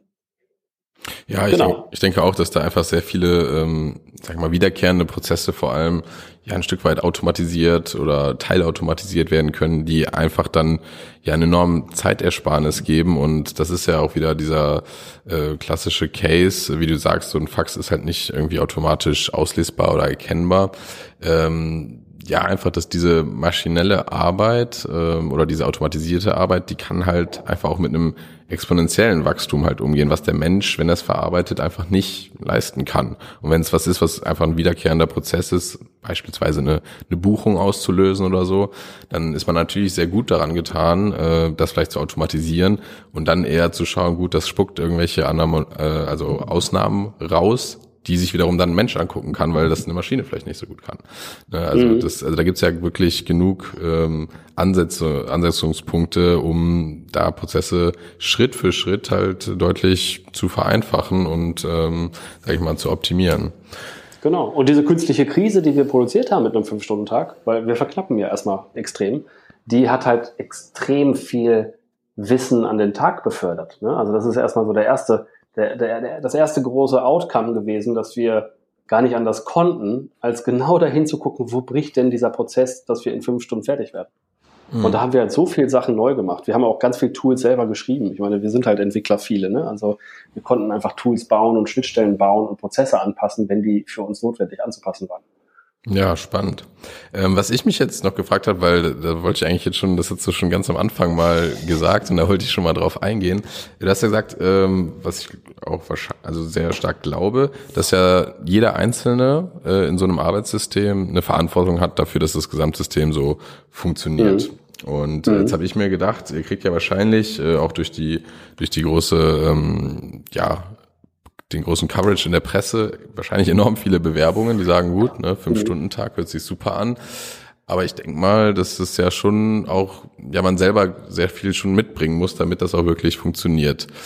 Ähm, ist das so? Also glaubst du, dass es nicht für jeden gemacht ist? Wäre so die eine Frage. Und die andere Frage wäre, auf was schaut ihr denn dann wirklich ähm, bei euren Bewerbern, wo ihr denkt, okay, das sind äh, Charakteristiken und Faktoren, dass es auch, äh, dass er sich gut eingliedern könnte und gut funktionieren könnte im Fünf-Stunden-Tag? Also erstmal kriegen wir natürlich jede Menge Bewerbungen, also ständig und immer noch. Das sind die verschiedensten Menschen. Ne? Das sind einmal die, um jetzt mal negativ anzufangen, da sind manche Bewerbungen dabei, die auch woanders noch nie Bock auf Arbeiten hatten. Ne? Also das sind echt die, die sagen, hier, ich bin, ich bin äh, Gabelstaplerfahrer und wollte mich nicht auch haben, ist toll. Also was überhaupt kein, es macht, egal wie man es dreht und wendet, es macht halt überhaupt keinen Sinn, dass die sich bewerben. So. Die andere Gruppe sind die, die das Leuchten in den Augen haben. Und zwar nicht, weil wir hier weniger Zeit haben wollen für den Job, sondern weil die die dahinterliegende Perspektive oder das Menschenbild oder das, der Wertekanon, der dahinter liegt, weil die das schätzen und die denken, endlich ist da jemand, der hat verstanden, dass man nicht acht Stunden irgendwie einen Job oder dass, dass der hat verstanden, dass Arbeit nicht Zeit ist oder ein Ort. Der einfach versteht, dass Zeit, also dass Arbeit ein Ergebnis bedeutet. Und auch verstanden hat, dass dieses Ergebnis nicht besser oder umfangreicher wird, nur weil man da immer mehr Zeit reinsteckt. Und das sind dann Menschen, und jetzt deine Frage, worauf wir dann achten, ich habe mich noch nie für irgendwelche Zeugnisse interessiert, weil ich weiß, wie bescheuert Zeugnisse sind. Also auch Arbeitszeugnisse oder Schulzeugnisse. Da gibt's irgendeine Beziehungsbewertung von Lehrern oder Vorgesetzten und wer weiß denn, wie die andere Person war. Ne? Wir sind doch alle, also Individuen sind halt wirklich einzigartig und manche können gut miteinander, manche können nicht gut miteinander. Ich habe doch keine Ahnung, auf welcher Grundlage diese Bewertung fußt und deswegen interessiert mich gar nicht, was da irgendwer irgendwann mal geschrieben hat. Genau das Thema Abi-Zeugnisse oder so, juckt mich doch nicht die Bohne. Also einfach, weil das, bei mir war es so, ich habe, ich sag mal, ein mittelmäßiges Abi. Ich hätte ein sehr gutes Abi machen können, aber ich war ziemlich früh eben überzeugt, dass vieles der Themen, die mir in der Schule, ja, die mich nicht so gereizt haben, dass die vielleicht Einfluss auf den NC am Ende haben, aber ich wusste schon früh, an welche Studiengänge ich, in welche Studienrichtung ich gehen wollte und so weiter. Deswegen war mein Abi so mittelmäßig. Hat das jetzt Einfluss darauf, wie ich heute arbeite? Nein. Ich habe meinen Master an der Uni als einer der besten abgeschlossen, weil das genau das ist, wo ich eben großes Interesse habe. So, und wenn ich in irgendeinem Job bin und mich da wegbewerbe, ähm, hat es ja einen Grund. Und wenn ich dann Zeugnis kriege, das mittelmäßig ist, ja, das hat vielleicht auch dann einen Grund, ne? weil ich da eh nicht richtig arbeiten wollte vielleicht. Das heißt, was ich hier sehe, wenn sich Bewerber hier bewerben und wenn ich mit denen spreche, ich stelle so ein paar persönliche Fragen, glaube ich, nämlich zum Beispiel, wofür stehst du denn morgens auf? Also was treibt dich aus dem Bett? Und ich gucke denen in die Augen und wenn's, wenn da eine Flamme ist und wenn es da brennt, dann weiß ich, ah, interessant, das ist spannend. Also ne, wenn der sich nämlich andockt oder wenn der resoniert mit den Themen, die wir hier vertreten. Und dann äh, sind Zeugnisse und Lebensläufe eher so zweitrangig. Mhm. Also ist es für dich vor allem, sag ich mal, in erster Linie schon mal so eine charakterliche Frage, so eine, sag ich mal, eine gewisse Passion zu haben, ähm, auch wahrscheinlich so eine Selbstreflexion. Ähm, und dann dementsprechend, äh, wie, wie siehst du dann im Verhältnis, sag ich jetzt nochmal, die, die, die Fähigkeiten und die Skills? Natürlich müssen die in irgendeiner Form, denke ich mal, schon in dieses, äh, in euer Handlungsspektrum reinpassen oder sagt ihr euch selber sogar, wenn jemand die richtigen charakterlichen äh, Voraussetzungen hat, dann äh, glauben wir auch, dass wir ihm die richtigen Fähigkeiten beibringen können? Also es gibt also ein schönes Zitat, was ich immer äh, toll finde und wonach ich eigentlich immer handle. Und das heißt, äh, hire for attitude, train for skills. Ich glaube, wenn hier jemand sitzt, der brennt und der hat richtig Bock, dann kann man die paar Skills, die man braucht, ihm auch noch beibringen. Ich glaube nämlich auch, also ich meine, es ist natürlich jetzt schwierig, wenn wir sagen, wir brauchen irgendwie einen Big Data Analyst oder wir brauchen einen Experten für ABC. Natürlich kannst du nicht einen, nur weil er Lust hat und sagt, er brennt da total für, äh, in zwei, drei, vier Monaten, du kannst ihn ja vielleicht nicht zum besten Entwickler machen. Du hast aber erstmal gute Voraussetzungen. Das heißt, wenn hier ein Quereinsteiger kommt, der hat irgendwie zehn Jahre Softwareentwicklung gemacht, ich glaube nicht, dass es besonders lange dauert, den auf ein anderes Pferd umzusatteln. Und jetzt kommt auch ein zweiter Trend, den wir gerade haben, zum Tragen. Der Job, der ändert sich doch ständig. Also der, unser Job, also den, den wir jetzt machen oder den mein Team leistet operativ. Ich habe ähnliche Jobs auch früher gemacht. Also ich habe auch mal äh, eben Schwerpunkt Informatik, ich habe Medienwissenschaften studiert und einen Master gemacht. Ähm, die Art und Weise, wie ich früher Portale entwickelt habe, die unterscheidet sich ja diametral zu der Art und Weise, wie meine Kollegen jetzt Portale entwickeln. So, und das heißt, diese Skills, die vielleicht irgendwo mal im Arbeitszeugnis auf Seite 3 stehen, ähm, sind die überhaupt noch relevant und werden die auch morgen noch relevant bleiben? Ich weiß es nicht.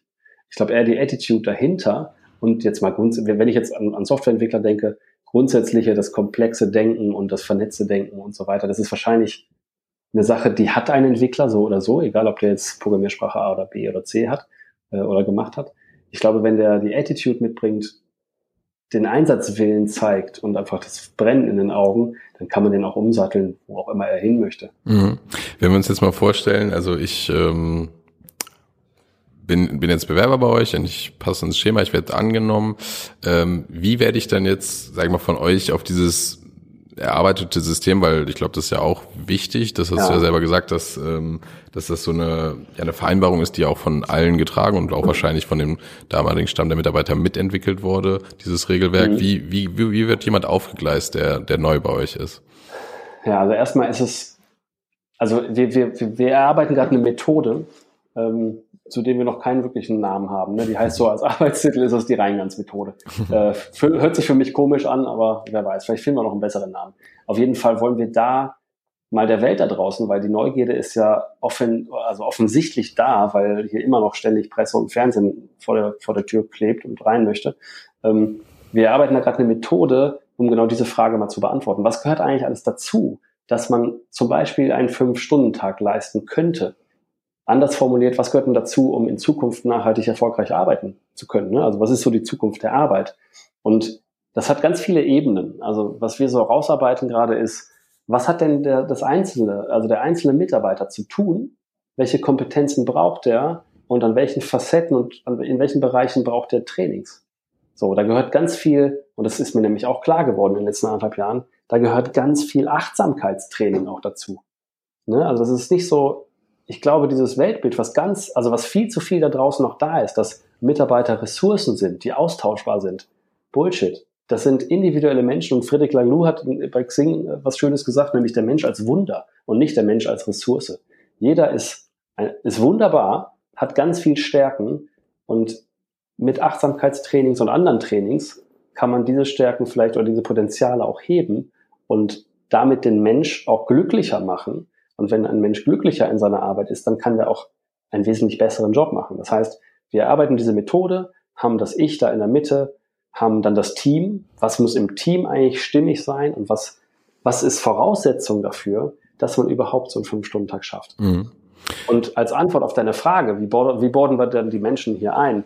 Ähm, wir haben natürlich so Onboarding-Dokumente, ne, so ganz klassisch hier, willkommen im Team, hier sind deine Visitenkarten, hier ist dein Rechner, hier ist dies und jenes und hier so und so laufen hier Prozesse ab, das sind die Tools, die wir nutzen und so weiter. Also erstmal was zum Lesen.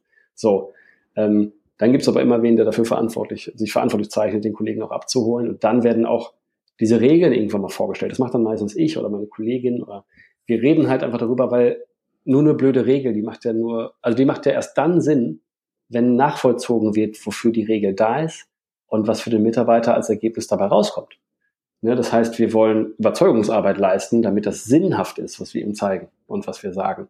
Und dann haben wir regelmäßig Workshops mit externen Supervisoren, dann haben wir mit Achtsamkeitstrainern haben wir hier zu tun. Wir haben Kommunikationsworkshops, wir haben so ein Profiling. Wir arbeiten einfach also auf ganz vielerlei Ebene darauf hin, dass der Einzelne merkt, was er dann davon hat. Aber auch, was er für einen Preis bezahlen muss. Weil, wie gesagt, das ist, oder wie ich anfangs gesagt habe, das ist echt ein Knochenjob. Ist jetzt nicht so, dass wir hier faul hier rumlümmeln und nach fünf Stunden nach Hause gehen. Nein, es mhm. ist extrem harte Arbeit und erfordert von jedem Einzelnen den völligen Willen, da mitzuziehen. Ja, ja, Willen und, ähm, und Selbstdisziplin. Was ich mich so ein genau. bisschen ähm, gefragt habe, so ihr seid ja, ich weiß nicht ganz genau, ich glaube so um die 15, stimmt das noch? Oder? Ja, wir sind, wir sind, äh, wir waren jetzt 17, jetzt ist einer gegangen leider. Auch das ist übrigens ein großartiger Nachteil von so einem Modell. Wir, also ich biete denen ja mehr Zeit für Selbstentwicklung. Eigentlich gebe ich denen die Möglichkeit, sich selber weiterzuentwickeln und freue mich auch, wenn ich dann sehe, wie Menschen hier aufblühen. Ne? Aber der Nachteil ist, manche merken, oh, ich will mich jetzt mal weiterentwickeln. Ich will mal meinen Job wechseln. Also das ist deswegen meine ich auch großartiger Nachteil, weil das mich freut, wenn ich Leute begleite dahin, dass die besser werden. Also jetzt gar nicht so besser für mich. Ne? Die werden ja glücklicher und merken plötzlich, ey, ich will jetzt noch mal vielleicht äh, ein Jahr nach Afrika irgendwie Hel Krankenhäuser bauen. Ähm, aber dann verliert man Leute, obwohl man eigentlich ja so ein äh, toller Arbeitgeber ist. Und deswegen sind wir jetzt gerade 16. Mhm. Ja, genau, aber was, was ich meine ist so, ich könnte mir vorstellen, dass so ein Konzept, äh, ich sag mal, in größeren Firmen, ob es jetzt Mittelständler mit ein paar hundert oder vielleicht sogar Konzerne mit einigen tausend Personen, mhm. dass so ein Konzept da umzusetzen nochmal eine Spur schwieriger ist. Oder, oder hast du da schon mal drüber nachgedacht oder wie siehst du das? Ich denke mal, es wird ja auch ja. vielleicht einige Firmen geben, die sagen, hey, wir wollen es vielleicht auch mal ausprobieren, kannst du uns da nicht helfen? Also ja, ich nehme jetzt mal gerade, ich saß gerade mit Janina Kugel, mit der Personalchefin mhm. der Siemens AG, mhm. In Hannover auf der Messe in einem Panel zusammen und es ging um die Zukunft der Arbeit. Und natürlich ist das bei 380.000 Mitarbeitern eine ganz andere Hausnummer als in so einer kleinen Bude, wie wir sie sind. Ich glaube aber grundsätzlich ändern sich ja Arbeiten. Ne? Also das ist eben, was ich meinte mit dem privaten und beruflichen Wandel. Die Herausforderungen sind heute nicht mehr, wir müssen repetitive Arbeit leisten, damit der Job fertig ist, sondern wir müssen jeden Tag extrem lösungsorientierte, kognitiv anspruchsvolle Leistungen erbringen. So. Und dann muss man sich die Frage stellen, und das müssen sich Riesenkonzerne genauso wie kleine Firmen und Mittelständler, was ist denn eigentlich das Ergebnis, was ist denn das Positive oder was kann das positive Ergebnis eines Arbeitstages sein? Das ist ja nicht unbedingt, ich habe hier unnötige Sachen abgeheftet, sondern es muss doch irgendwie sein, Innovationen zu liefern, die bessere Lösung zu liefern und dabei glücklichere und nachhaltig erfolgreichere Mitarbeiter zu haben. Und deswegen glaube ich, geht auch der Trend in großen Konzernen auch schon dahin, dass man über andere Führungsmodelle und Hierarchieabbau spricht, dass man vielleicht das Spotify-Modell von Squads irgendwo einführt, dass man auf, äh, naja, auf, auf, auf Selbstorganisation und autonome Arbeiten und so weiter ähm, oder autarkes Arbeiten setzt und eben den Einzelnen mehr Verantwortung über, überträgt. Und das sieht man auch schon in großen Firmen. Ne? Da gibt es genug Beispiele jetzt bei mir bei dem Award in der Elbphilharmonie von Xing. Ähm, hat ja auch das Working Out Loud Team von Bosch zum Beispiel einen Preis abgeholt. Das sind ja große, große Konzerne. Und auch da hält der Wandel Einzug. Nicht weil, also nicht mal zwangsläufig, weil Bosch das so wollte, sondern eigentlich teilweise eher, weil die Mitarbeiter angefangen haben festzustellen, wir bringen so nicht mehr das das beste Ergebnis, was wir könnten. Und lass uns mal gucken, wo wir ansetzen können und das ändern können. Das heißt, ich glaube, wir werden auch in den nächsten Jahren noch viel mehr von diesen Beispielen sehen in großen Konzernen. Ob das wirklich so ein Extrem ist, wie wir es machen mit fünf Stunden, keine Ahnung. Ich habe da ein bisschen mit Janina Kugel auf der, auf der Bühne rumgewitzelt ähm, und gesagt, ich hätte schon äh, Wetten mit der Presse laufen, dass Siemens bald den Fünf-Stunden-Tag einführt. Aber ich glaube, ganz ehrlich, wir werden das erleben, dass Arbeitszeit auch anders definiert wird. Mhm. Ja, ähm, definitiv. Also glaube ich auch. Und das hast du mich jetzt gerade eigentlich nochmal ganz gut zu meiner nächsten Frage, weil wir wollten jetzt ja auch nochmal im, im letzten Teil nochmal so ein bisschen auf dich äh, persönlich eingehen.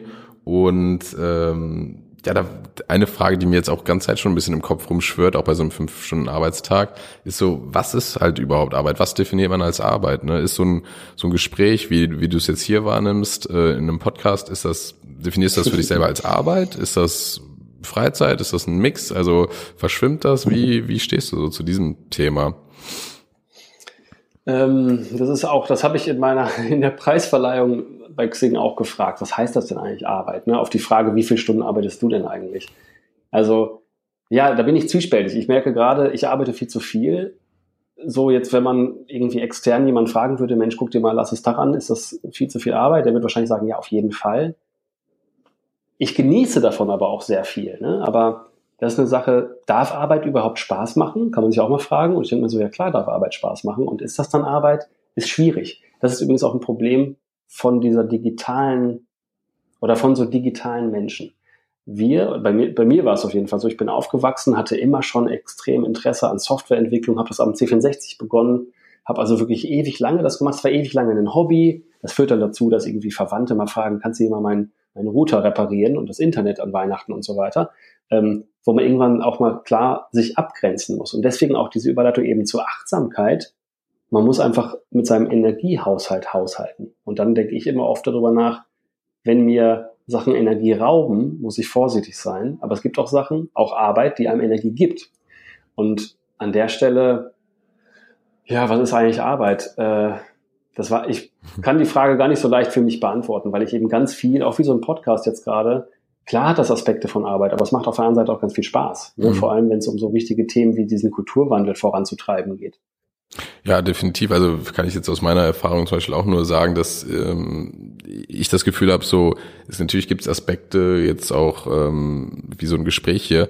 Also das wäre was, was ich zum Beispiel auch einfach in meiner Freizeit genießen würde, wenn ich sage, so ich treffe mich mhm. abends mal mit einem mit einem paar Freunden oder mit einem Freund und äh, gehe was trinken und man unterhält sich mhm. wirklich einfach mal sehr intensiv über solche Themen, dann ist das was, was ich beispielsweise, wo ich das Gefühl habe, ich entwickle mich persönlich zwar weiter, aber mhm. es ist halt sehr, also es, es macht mir wirklich Spaß, es ist wirklich ein Anreiz da, das zu tun, obwohl das, sag ich mal, auch vielleicht was wäre, wo mein Arbeitgeber sagen würde, so ja, mach das doch mal, bilde dich doch mal weiter, rede mal mit äh, Person XY.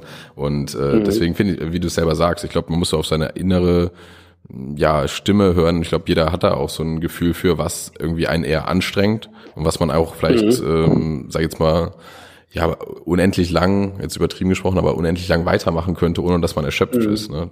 Und, ja. wenn, und das ist aber genau der Punkt, da muss man auch die Mitarbeiter teilweise ähm, aufschlauen vielleicht, also eben Achtsamkeitstrainings anbieten oder einfach denen klar machen, dass das okay ist, wenn die sagen, es reicht jetzt. Ne? Also das ist so eine Sache, wenn ich jetzt ältere Jahrgänge sehe, die so wirklich mit dieser preußischen Arbeitsmoral unterwegs sind, das ist nicht gesund und das führt auch nicht zu guten Ergebnissen. Da muss man auch vielleicht mal als Chef Vorbild sein und die Leute einbremsen und sagen, nee, warte mal, Klar, wir lieben unseren Job. Und das ist übrigens auch wichtig. Ne? Wir brauchen ja Leute, die ihren Job lieben, weil nur dann können die ein, guten, ein gutes Ergebnis liefern. Aber ich glaube, das wird noch besser, wenn man die Balance besser hält. Und das ist übrigens auch ganz wichtig, wenn hier vormittags extrem hart fünf Stunden lang gearbeitet wird, muss klar sein und ist auch wirklich notwendig, dass die Mitarbeiter wissen, wie die in eine Entspannung finden. Das heißt, die brauchen eine harte Balance auch im Nachmittag. Die können nicht dann nach Hause gehen und direkt dann die Kinder übernehmen und den Haushalt, weil sie ja nur bis eins arbeiten. Nein, die brauchen Zeit für sich, die müssen runterfahren. Und ich glaube, das ist eine, eine, eine Aufgabe von mir als Chef oder Inhaber oder eben als, als Führungskraft, auch das Bewusstsein dafür zu stärken und zu schärfen, weil manche Kollegen halt mit so Glaubenssätzen aufgewachsen sind, wie Arbeit zu sein hat und dass man immer ganz hart arbeiten muss und nur dann ist man irgendwie wichtig. Mhm. Und das ist halt Quatsch. Mhm. Ja, definitiv. Ähm, ich habe eine Sache, glaube ich, ich, ich meine ich jetzt aus deinem LinkedIn-Profil entnommen, da hast du, glaube ich, geschrieben, Internet Professional since äh, 1997. 1997. Ja, äh, ja stimmt, das steht, ja. Weil du eben schon mal so äh, kurz gefragt hattest, äh, welcher Jahrgang ich bin. Ja, also ich war da quasi ein Jahr alt gerade, ich bin Jahrgang 96. Und, Schön. Ähm, zum einen habe ich mich gefragt, gut, äh, ich glaube, damals warst du dann noch im Gymnasium, wenn ich mich nicht irre. Mhm. Ähm, mhm. Vielleicht einmal darauf einzugehen, was, was hast du denn damals schon als Internet-Professional ähm, gemacht? Und vielleicht, äh, weil wir immer fragen, auch so wie du selber mit dem ähm, digitalen Wandel umgehst. Ich denke mal, du warst ja dann mhm. wirklich in einer Phase, hast du dich schon früh mit diesem Thema beschäftigt, hast du ja eben ja schon mal gesagt. Ähm, mhm. wie, wie hast du diesen Wandel, sage ich jetzt mal persönlich, äh, du als Person wahrgenommen? Nicht nur beruflich gesehen, sondern auch, äh, wie hat es deinen Alltag beeinflusst? Mhm. Also erstmal, was ich da gemacht habe, ich habe irgendwann, boah, ich glaube 95 oder so, habe ich irgendwie angefangen, mich mal mit HTML auseinanderzusetzen. Damals als kleiner, kleiner Junge, aber nebenbei halt immer schon auch Software irgendwie spielerisch entwickelt. Ne? Also so mit, mit Basic auf dem C64 und irgendwann mal mit Assembler angefangen, so ein Stück weit. Das heißt, ich habe da irgendwie auch schon so mich mit Server- und Client-Technologien auseinandergesetzt. Und das meine ich damit. Also damals war ich irgendwie auf Konsolen unterwegs, also irgendwie im Terminal und habe einfach irgendwie mit, mit Servern irgendwelche Sachen gemacht und das gleiche eben versucht, auch als Clients abzubilden. Ähm, da fing das also an. Ich habe, wenn du jetzt auf das Professional im LinkedIn-Profil eingehst, ich glaube, ich habe ab 2000 damit Geld verdient. So, ähm, könnte man sich jetzt also darüber streiten, ob ich da lüge, aber glaube ich, ist auch unnötig. Wie ich den Wandel erlebt habe von früher bis heute, also ich habe irgendwann auch, auch in den 90ern irgendwie meinen ersten Palm, also so ein Personal, wie hieß das, Digital Assistant mhm, mhm. und frage mich auch seitdem, wie Leute auf Facebook schreiben, ich habe mein Handy verloren, ich habe keine Nummer mehr, weil ich mir seit den 90ern immer darüber Gedanken gemacht habe, wie kann man ein Adressbuch einmal so pflegen, dass man es immer weiter behält. Und das ging damals mit dem Palm los, das hat sich dann irgendwie über die Sony Ericsson Handys oder die Nokia Handys irgendwie weitergeführt, dass man natürlich immer irgendwo die Daten vernünftig vorhält, dass die nicht verloren gehen. Ähm, den Wandel sonst, da ich meine, im, ja, wir waren halt so dabei, als plötzlich dann Nokia-Handys überall normal wurden. Und dann irgendwie mal Sony Ericsson, gab es plötzlich mal hässliche Farbdisplays und dann gab es irgendwie mal ein Touch Display auf dem Smartphone, noch viele Jahre bevor es irgendwie iPhones gab. Ähm, das wird ja immer normaler. Ich habe damals gedacht, okay, krass, ich weiß jetzt technisch sehr viel. Also ich weiß, wie man Computer zusammenschraubt, ich weiß, was da werkt und ich weiß, wie ich die pimpen kann. Äh, ich hatte eigentlich gedacht und erwartet, dass die Generation so von dir, dass die uns allen total was vormacht bei Computertechnologie. Und die Realität, auch dank oder ja, dank iPhone sieht aber anders aus. Die Leute wissen eigentlich viel weniger, glaube ich, als unsere Generation über Technologie, die wirklich darunter steckt.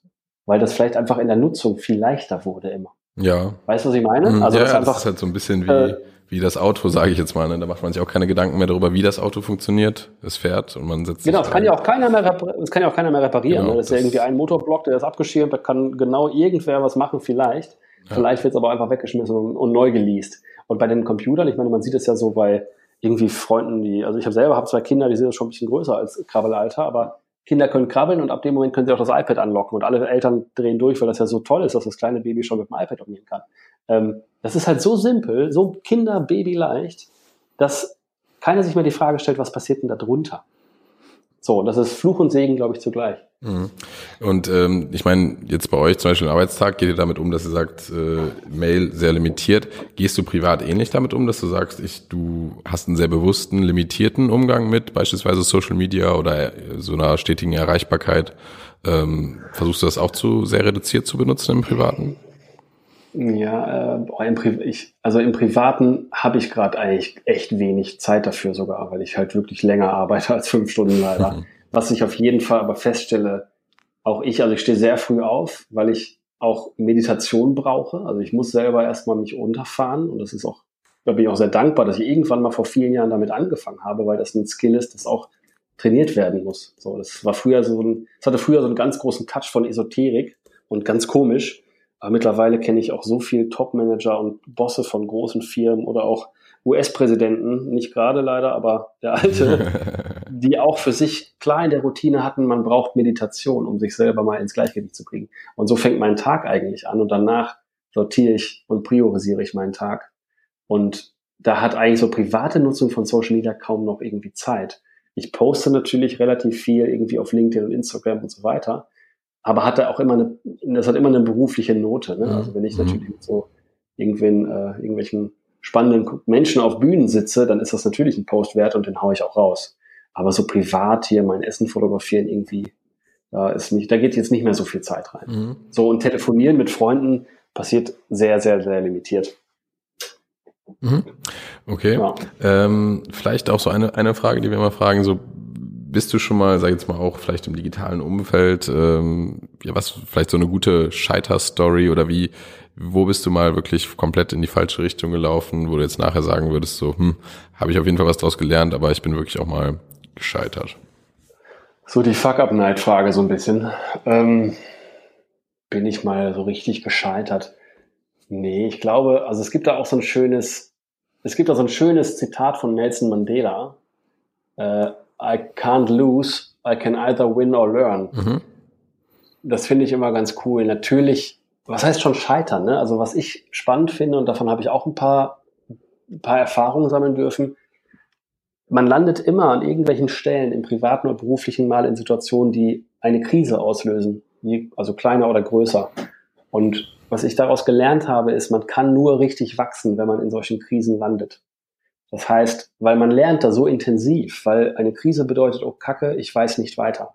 Und wenn man nicht weiter weiß, ist man ja an einer Grenze. Und das heißt aber nicht, dass man da stehen bleibt und alles wird wieder gut. Manchmal muss man ja auch in Aktion gehen und prüfen, was kann ich denn jetzt tun?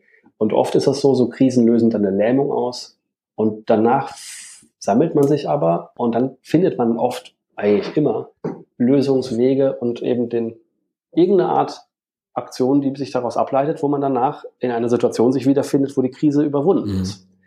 Und das sind Sachen, die habe ich im Privaten, also jetzt wird's ja richtig persönlich, aber irgendwann ist mein, irgendwann ist mein Vater gestorben, relativ, äh, relativ plötzlich. Und das ist natürlich eine harte Krise. Eltern verlieren tut verdammt weh, obwohl jeder weiß, es wird wahrscheinlich passieren.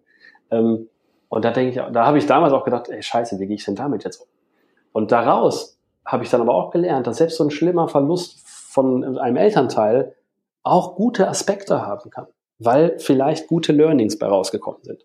Und das ist mir auch beruflich oft passiert, dass man sich mit Kunden vor Gericht mal streitet, was ich überhaupt nicht mag. Aber manchmal ist das ein Ergebnis, weil zwei Parteien vielleicht stur bleiben oder weil man dann schlecht kommuniziert hat und so weiter. Und das sind immer so Dinge, ich glaube, aus jedem, wichtig ist, dass man aus jedem von diesen kleinen oder großen Krisen Learnings mitnimmt, damit man in Zukunft das nicht nochmal macht. Mhm. Ja, nee, finde ich definitiv richtig und ähm, ist ja halt wie so ein bisschen wie so ein Muskel, ne? Wenn man den dann einmal überstrapaziert, dann ähm, wächst er halt mhm. auch und weiß, so nächstes Mal muss ich ein bisschen, bisschen mehr leisten, dann kann man da wieder ansetzen mhm. und dann ist es ein stetiges Training, was halt auch, glaube ich, einem hilft, dann immer mit neuen Situationen umzugehen.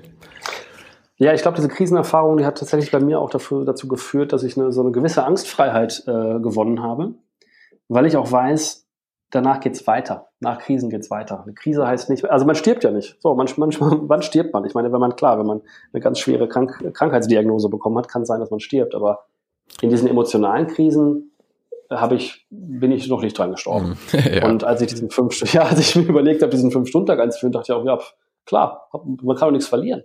Also man kann ja auch de facto nichts verlieren. Ja. Weil wenn man merkt, oh Gott, das ist jetzt hier wirklich scheiße, äh, dann kann man das ja anpassen und dann sagen, ey, wisst ihr was, war eine coole Idee, klappt nicht, wir machen jetzt wieder acht Stunden. Ja, definitiv. Ich meine, solange man noch Handlungsspielraum hat äh, und man jetzt nicht wirklich äh, sehr, sehr krank beispielsweise ist, da kann man ja immer, also die, ja. das, was wir oft heutzutage als Krise bezeichnen, ist ja wirklich alles äh, noch beeinflussbar durch Pizza ist aus. Ja.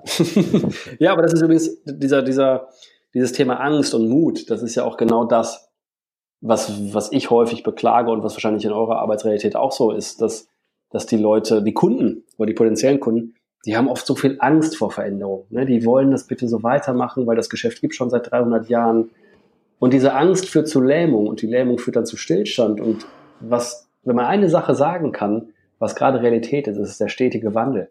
Ne? Also auch das, Also dieses Digitalisierung und Kulturwandelthema, das wird nicht aufhören, das wird auch nicht weggehen. Das erfordert, dass Unternehmen flexibel bleiben, das erfordert, dass der Wandel konstant wird und alle sich das auch auf die Fahne schreiben und das feststellen und akzeptieren, dass wir nicht stehen bleiben dürfen. Dafür gibt es doch viel zu viel Veränderung, ständig. Ja, definitiv. Vielleicht, ähm, du hast da nochmal ein Thema angesprochen, hier Mut zu machen. Wir fragen auch immer mhm. so, was sind so ja deine Top drei Inspirationsquellen? Also sehr gerne konkret. Du hast ja schon beispielsweise jetzt innerhalb des Gesprächs einige Bücher genannt. Ähm, mhm. Jetzt ruhig gerne mal nochmal so deine Top drei Inspirationsquellen. Ähm, können Bücher sein, Podcasts, was auch immer, Filme, ähm, aber sehr gerne definitiv so konkrete Titel, wenn es geht. Konkrete Titel. Ich finde ein, ein Buch ganz spannend. Ich meine, das ist jetzt auch schon ausgelutscht, weil Spiegel-Bestseller und das haben auch viele als zu amerikanisch bezeichnet. Aber The Big Five for Life von Streletsky, mhm. das finde ich ziemlich interessant, weil da ganz klar die Frage gestellt wird und da wird man einfach damit konfrontiert. Warum stehst du auf morgens? Was ist eigentlich dein, was, wo willst du hin im Leben? Ne, weil viele Leute glauben, das große Geld ist das Ziel und merken irgendwann, wenn sie im, auf dem Sterbebett liegen, dass das große Geld dann ja auf der Erde bleibt, während man selber wegwandert. Ähm, und das finde ich inspirierend. Auch der Gedanke der Vergänglichkeit inspiriert, glaube ich, viel. Ne? Also mhm. wir werden hier nicht lebend rauskommen, das muss uns klar sein. Ähm, natürlich ganz viel diese Bücher rund um, was will ich eigentlich für einen Job machen. Ne? Also das ist ja auch so viele, ich kenne viele Menschen, die glauben, weil der Job jetzt der ist, wo sie gerade drinstecken, müssen sie da drin bleiben. Und das ist halt einfach falsch. Das ist auch für niemanden hilfreich. Da habe ich jetzt keinen konkreten Titel parat. Ich finde inspirierend, das ist jetzt ein bisschen, äh, das, das ist ein bisschen schleimig vielleicht, aber meine Familie, also meine Frau, mhm. die mich konfrontiert mit ehrlichen Fragen, die ich dann selten hören will, aber womit ich dann am Ende merke, dass sie recht hatte. Oder auch meine Kinder und die Sichtweise meiner Kinder oder von Kindern generell auf die Realität.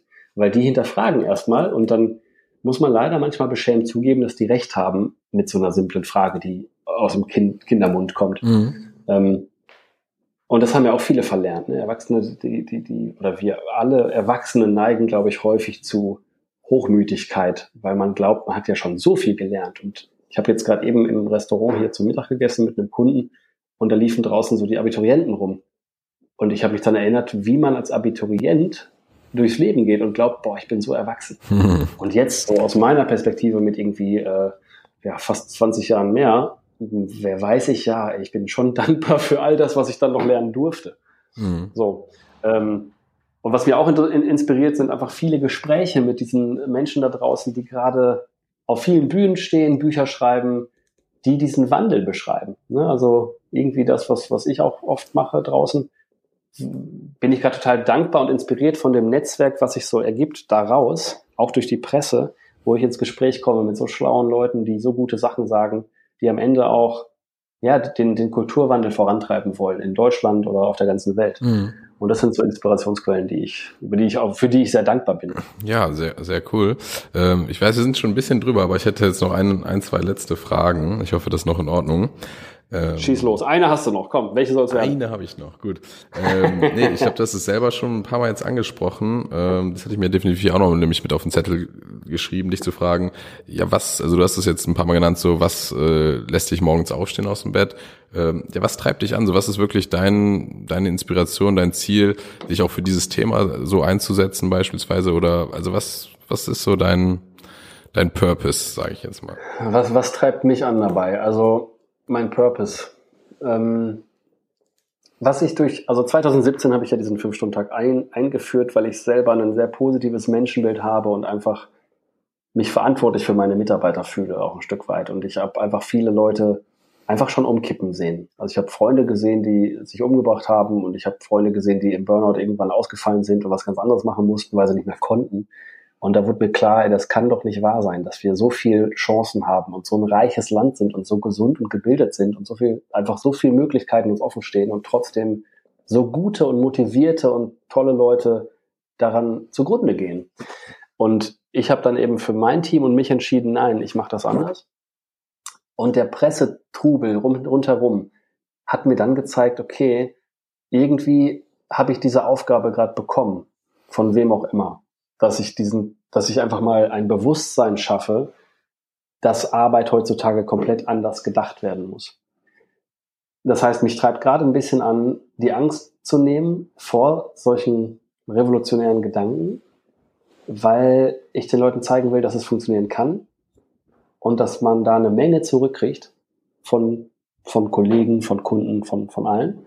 Ähm, und was mich auch antreibt, ist, ich habe irgendwann, bevor ich die Agentur übernommen habe, im Garten gesessen und gedacht, ja, warum stehst du eigentlich dann jeden Tag auf? Und was als Antwort kam, war eigentlich auch viel die Wertschätzung von meinen Kunden für die letzten 10 oder 20 Jahre, dass die mich nach 10 Jahren anrufen und sagen, hier, Lasse, das war doch damals so, du hast uns den Arsch gerettet, kannst du das nochmal machen? Und da ist mir aufgefallen, dass sich das wie ein roter Faden durch mein Leben gezogen hat, dass ich irgendwie immer mit meiner Kompetenz mich einbringen konnte und Unternehmen, also meine Kunden, irgendwie daraus enorm profitiert haben. Und dann ist mir die Vision klar geworden, die wir fürs Unternehmen brauchen, nämlich wir retten den deutschen Mittelstand. Und das klingt nach einer abgehobenen, überheblichen Vision, aber am Ende leitet sich davon unsere Mission ab, nämlich wir machen unsere Kunden nachhaltig erfolgreich.